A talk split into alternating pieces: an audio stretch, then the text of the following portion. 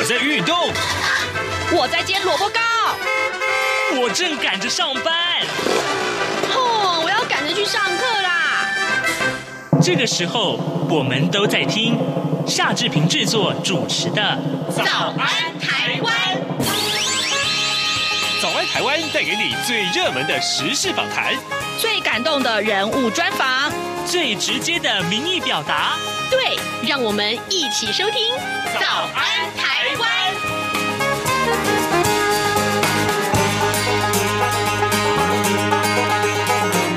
早安，台湾！我是夏志平。今天是二零二一年的一月七号，星期四，礼拜四。我们进行刘必荣时间这个单元。待会儿我们会为您连线东吴大学政治系刘必荣教授。我们特别邀请刘老师为我们解说过去这一个礼拜以来最重要的新闻外电。当然，我们锁定了呃，像中欧的投资协定啊，还有就是美国的呃政治的情势。我们知道，美国总统的当选人呃拜登啊，他应该是。确定就是下一任美国总统了。那么这行政程序预计今天就要走完。而另外呢，美国和伊朗的关系最近是有些混乱。待会儿我们也请老师为我们解说。在跟刘老师连线之前，志平跟您说一说各平面媒体上面的头版头条讯息。今天呢，《自由时报》、《苹果日报》都把这一则讯息做在头版头条，而《联合报》。这是放在头版上面，呃，《中国时报》也是放在头版呢，呃，这是港版的美丽岛事件嘛。港警拘捕了民主派的五十三名呃支持者，呃，《自由时报》的内文是这样提到的：香港警方在六号发动了大规模的逮捕行动，一口气逮捕了五十三名发起或是参与了去年立法会选举民主派初选活动的人士，指控民主派初选活动已经构成港区国安法当中的颠覆国家政权罪。这件事情被形容是香港的美。利岛事件，人权组织批评港府利用国安法打压异己，扭曲了基本法赋予的权利，入人于罪，严重的践踏人权。这是呃，《苹果日报》还有《自由时报》上面的头版头条讯息。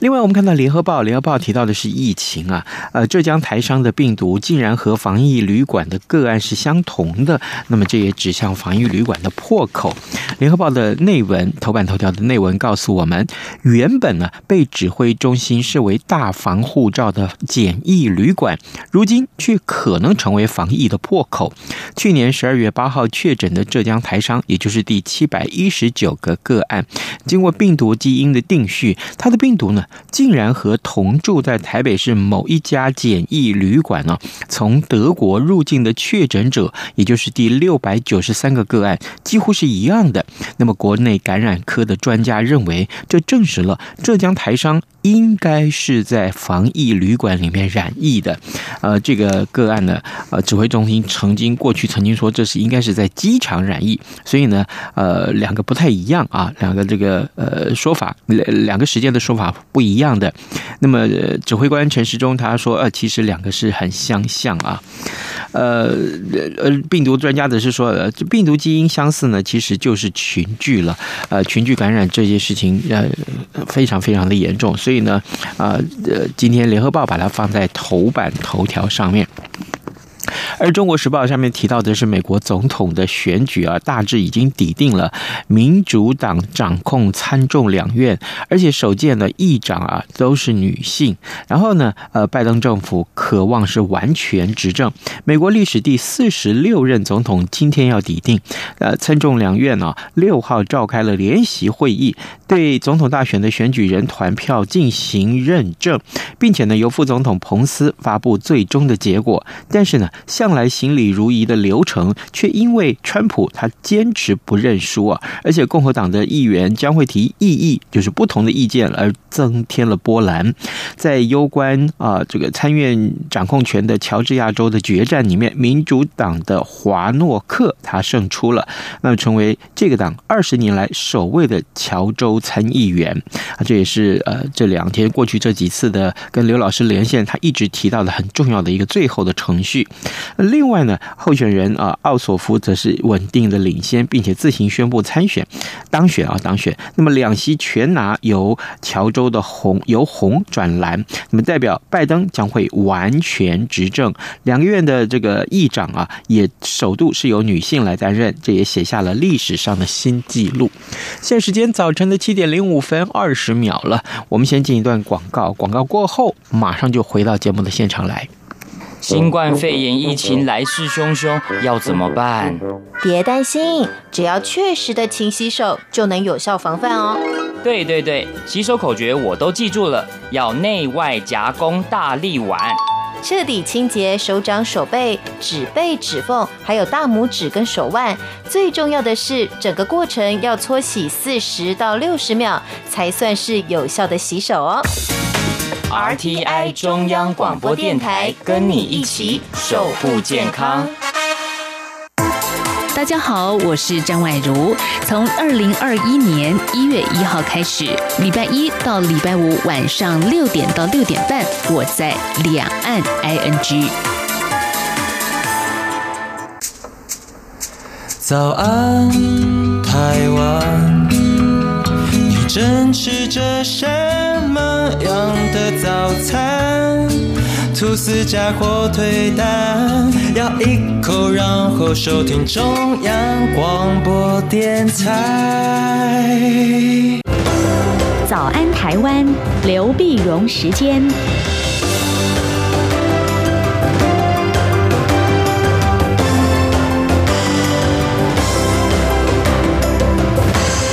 这里是中央广播电台台湾之音，您所收听的节目是《早安台湾》，我是夏志平。此刻时间早晨七点零六分五十七秒，我们为您连线动物大学政治系刘碧荣教授，我们请刘老师要为我们解说最重要的新闻外电。老师您早。好，各位听众朋友，大家早！谢谢老师。老师，我们首先看到，呃，去年我记得我们在节目中跟大家介绍了 RCEP，那这个当然影响性很大，跟台湾有很深厚的关系。那今天我们要请老师先在节目里面为我们介绍中欧投资协定。呃，当然这是中国跟欧盟所签订的，这个协定的重要性如何呢？对，那么他们这个协定呢，是谈了七年啊，谈七年。那么在三十号，在去年年底十二月三十号的时候呢，那习近平跟欧盟的领袖啊，那么这个视讯会议之后呢，最后正式宣布啊，那么呃这个呃达成协议。达协议呢，那当然这个。呃，我觉得这里面几个重要性啊，第一个，如果你刚从它约的呃协定本身来看呢，那么中国大陆当然开放了一些呃服务业、金融业啊，这个这个云计算啊等等的产业给欧盟的企业，那么欧盟呢也开放了呃一些这个再生能源的企业给中国大陆哈，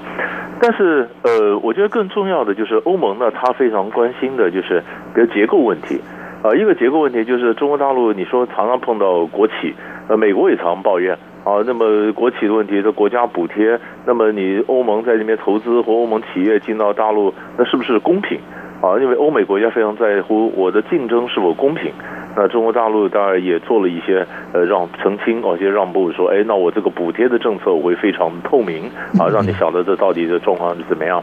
那么欧盟呢也很关心新疆的人权问题，嗯，你的维吾尔族的这个教育改造。啊，你什么强迫他们劳动？那强迫劳动那劳动条件、劳动的权利，那当然，当然这个都是不公平。呃，因为因为你强迫劳动，那当然这成本就低，成本低也会造成不公平的竞争。嗯。那么呃，说中国呢，也大陆方面也承诺啊，他会尽力要要通过联合国的这个劳工的这个相关的条约啊，然后改善劳工待遇啊等等。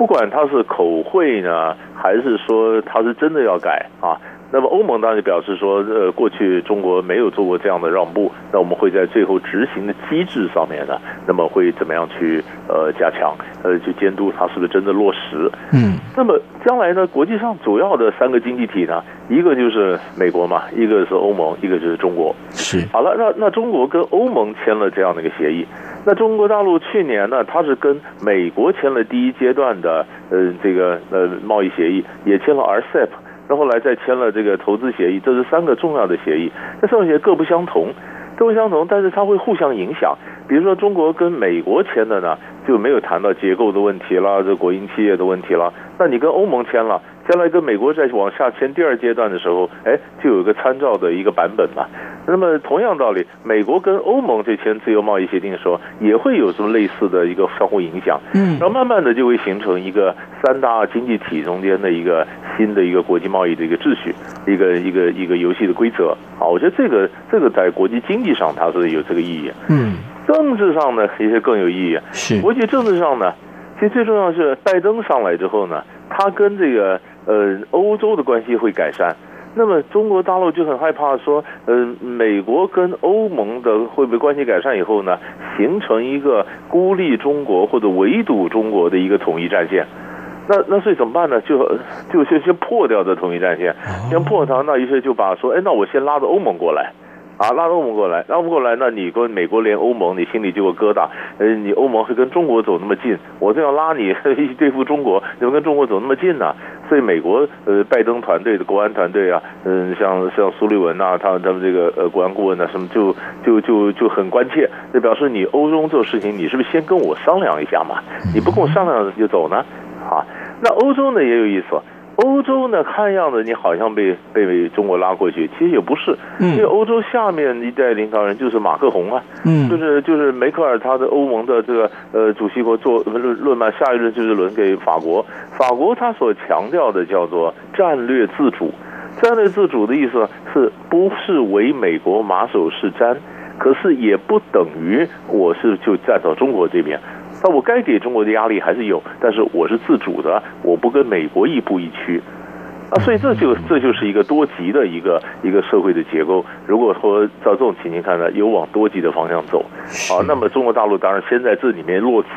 先在用几个重要的协议开始布局，我觉得这是他的一个呃国际政治上的一个遗憾。嗯，好，就是呃这样一个三大经济区块的成型，当然经济上的影响是不言可喻，可是呢，在政治上也有很多后续是值得观察的啊。各位听众，今天早上志平为您连线访问东吴大学政治系刘碧荣教授，我们请刘老师为我们先啊锁定了中欧投资协定这个重要的经济协定。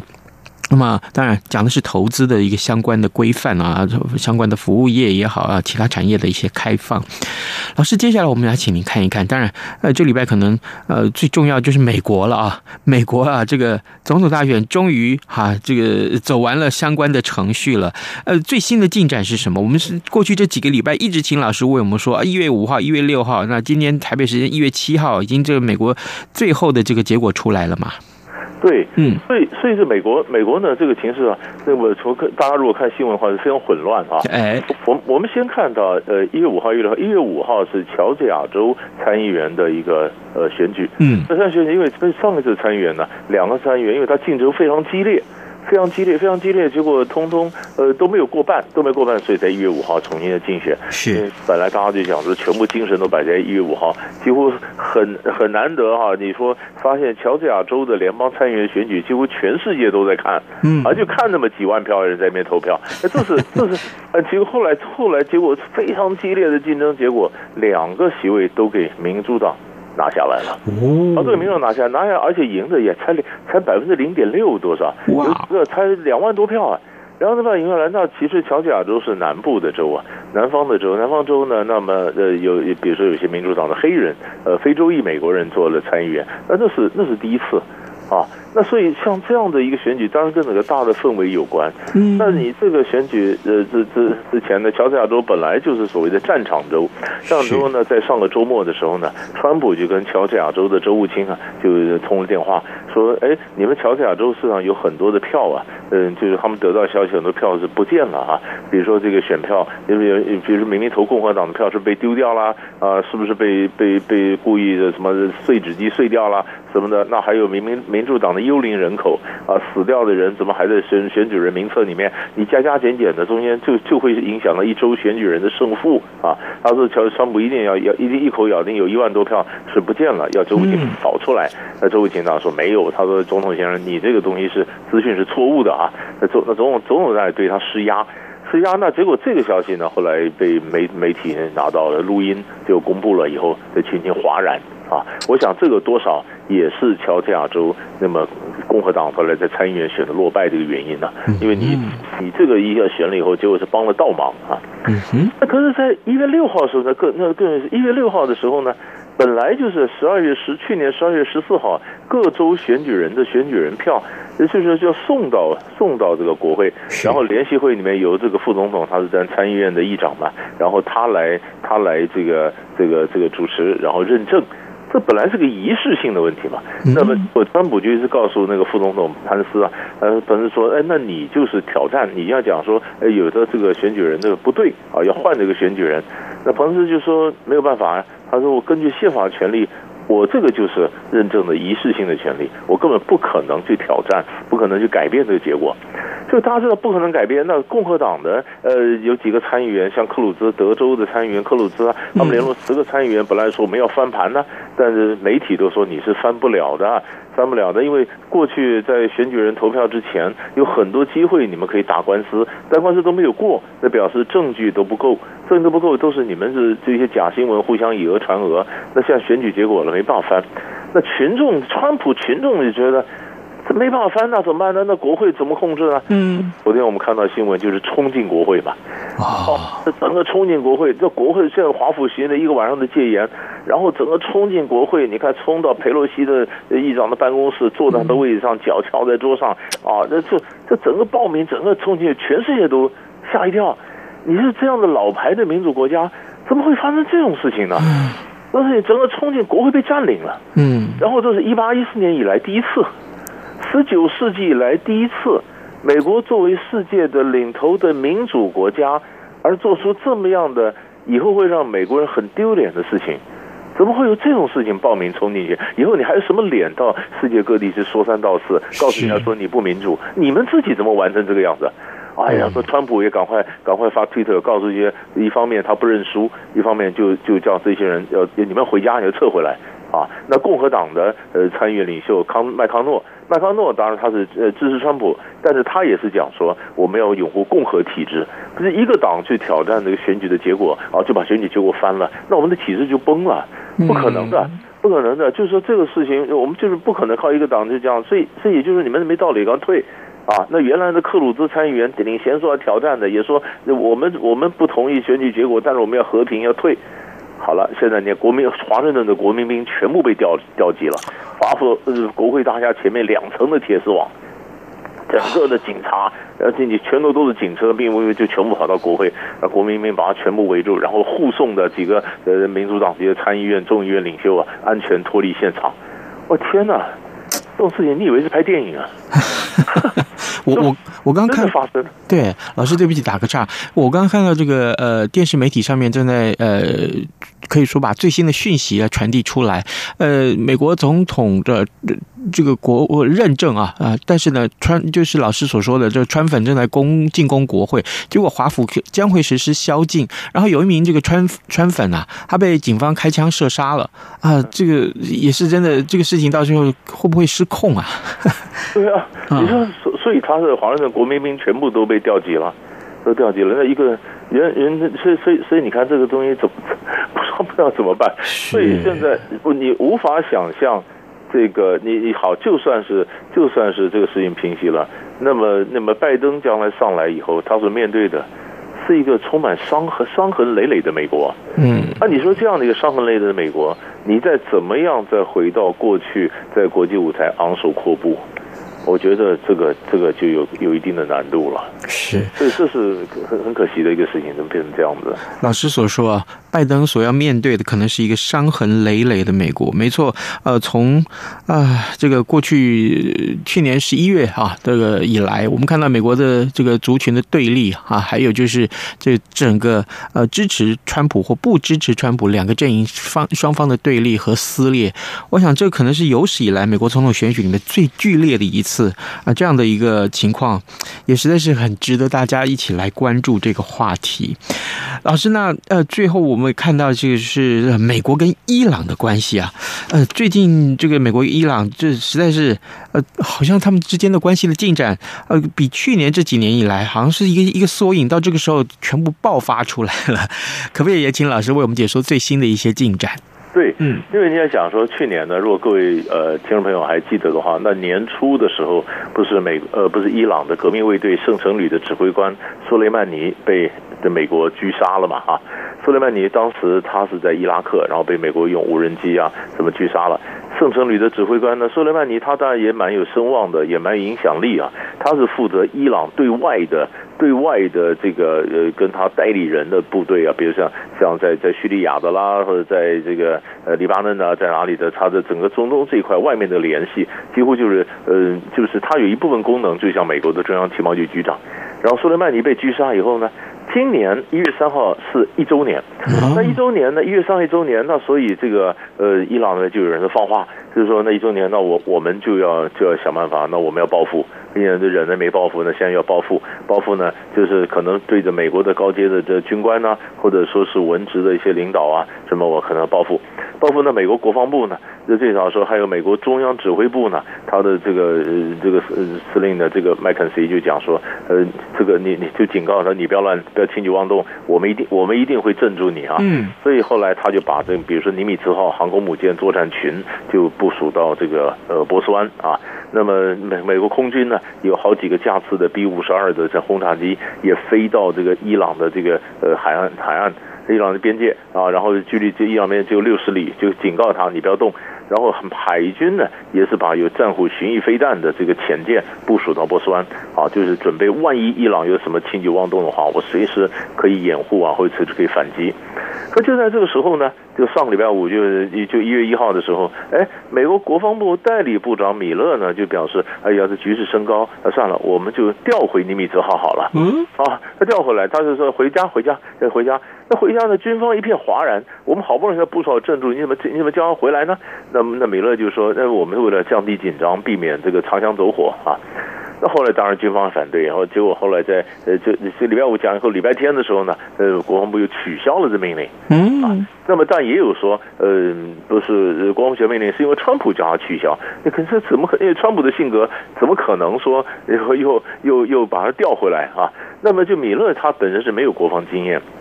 反恐专家。但是国防部长艾斯伯呢，那是选后啊，因为川普说你选后你准备跳船是吧？就把他给 fire 掉了。所以国防部呢是代理部长嘛，啊，代理部像川普最后这几项只剩两个礼拜任期了。所以后来他这个就是川普说，你的国防部长你没搞清楚状况，所以国防部又取消了。所以你看，一个这么大的国家，你这国防部跟军方跟白宫的沟通，怎么会出现这么样的乌龙的事件啊？呃，又又撤回来又取消。那伊朗的不管，伊朗的做的事情，伊朗在伊朗在礼拜一的时候呢，就宣布我要提高浓缩铀的浓度到百分之二十，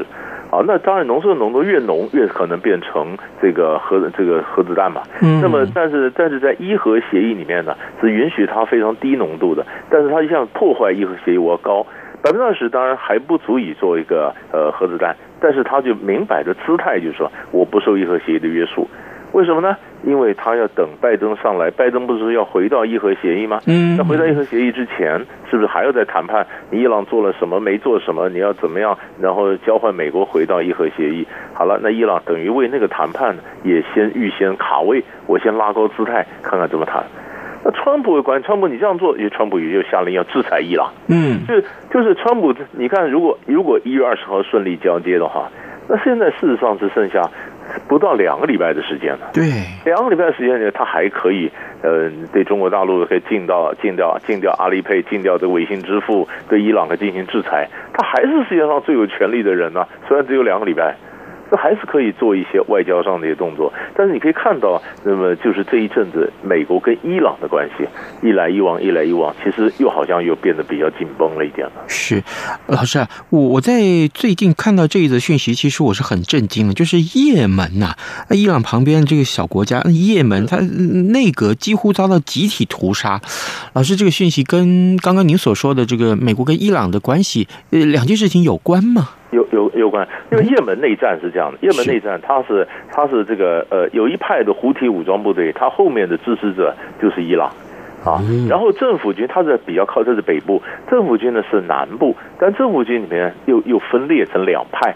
那那这次呢是政府呢，他是当然得希望说希望有点和解，但是没想到那个那个飞机啊，刚刚快落地的时候就几乎就被攻击，还好那个整个那那个隔员很多就就没有受伤，但是死了也不少人啊啊，死了不少人呢。当然当然这个事情就是两个就两个事，第一个呢就是哎，胡提武装部队背后是伊朗啊。那伊朗的话，美国跟伊朗谈判也要包括说，伊朗在他过去在中东其他地区的扩张，它不只是伊核问题，还包括伊朗在也门、伊朗在叙利亚啊，或者其他相关地方，你的势力扩张是不是要约束一下？这第一个。第二个呢，也门这个事情，这个事情啊，这是沙乌地派兵进去，呃，因为沙乌地跟伊朗是宿敌嘛，沙乌地派兵进去是支持政府军对抗胡提武装部队，但是呢，政府军因为打得不好。结果这个战争变成沙乌地的越战，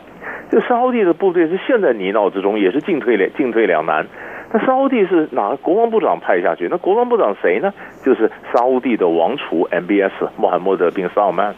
那这是川普过去压的，就是就是就是沙乌地等于最有权力的，等着变国王的这个王储，这个王子。啊，那你说，那很多人当然也不见得服气他了，所以就常常就把也门的事情拿来就拿来说他。你看看你做的几个政策，让我们沙乌地的这些好汉的这些儿郎们都陷在陷在这个这个也门，那你看那是你的政策是是明智的吗？所以他也希望能够打赢，他也希望能或者至少能够抽身，但是现在陷在里面。好，所以这一所以也门这边两刃刀，可以拿来去继续对伊朗施压，也可以拿来对沙乌地施压。可是，可是，万一这个情势一直不断的内乱下，一个混乱下去，所以这是一个灾难。对呀、啊，对，这是和多少人，也门死了多少人，多少的难民。就你，你就是大家这样施压说，你们想到也门人过的是什么日子？也门一样是分裂，一样是一样是颠沛流离、妻离子散、血流成河、白骨遍野，哎呀，也是蛮可怕的。哇，真的是我我我听到这样子的，真的看到这个消息啊，我真的觉得。呃，诚如老师刚刚所说，也也门人啊过的是什么样子的日子？是啊，这个让让人非常非常难过啊！这个呃，各位，这个真的，我们在看国际新闻的时候，真的可以看得到，呃，世界上的和平是也也许大家所奢望的啊，但是呢，问题是，如果每个人都啊为了自己的价值，一直不断的这样子来，呃。嗯，也许是屠杀，也许是危害啊，这样其实让我们在旁边看到这些新闻的人会觉得实在是非常的难过啊。好，呃，各位听众，今天早上老师，呃呃，志平啊，志平为您连线的是东吴大学政治系刘碧荣教授，我们请刘老师为我们来解说重要的新闻外电。我们从中欧的投资协定一直谈起，谈到美国的形势，当然美国跟伊朗的关系也受到大家的瞩目。我们非常谢谢老师跟我们的分享，老师谢谢您，谢谢，谢谢。谢谢各位听众，本台冬季频率将从台湾时间二零二零年十月二十五号上午九点开始，到二零二一年三月二十八号上午九点为止进行调整。到时候晚上七点到八点，原本七二三五频率播出的国语节目将停止播音。另外，从十一月一号零点开始，到二零二一年二月二十八号二十四点为止，原本六点到八点播出的国语节目将调整为六点半到八点半播出。不便之处，敬请见谅。早安，报马仔。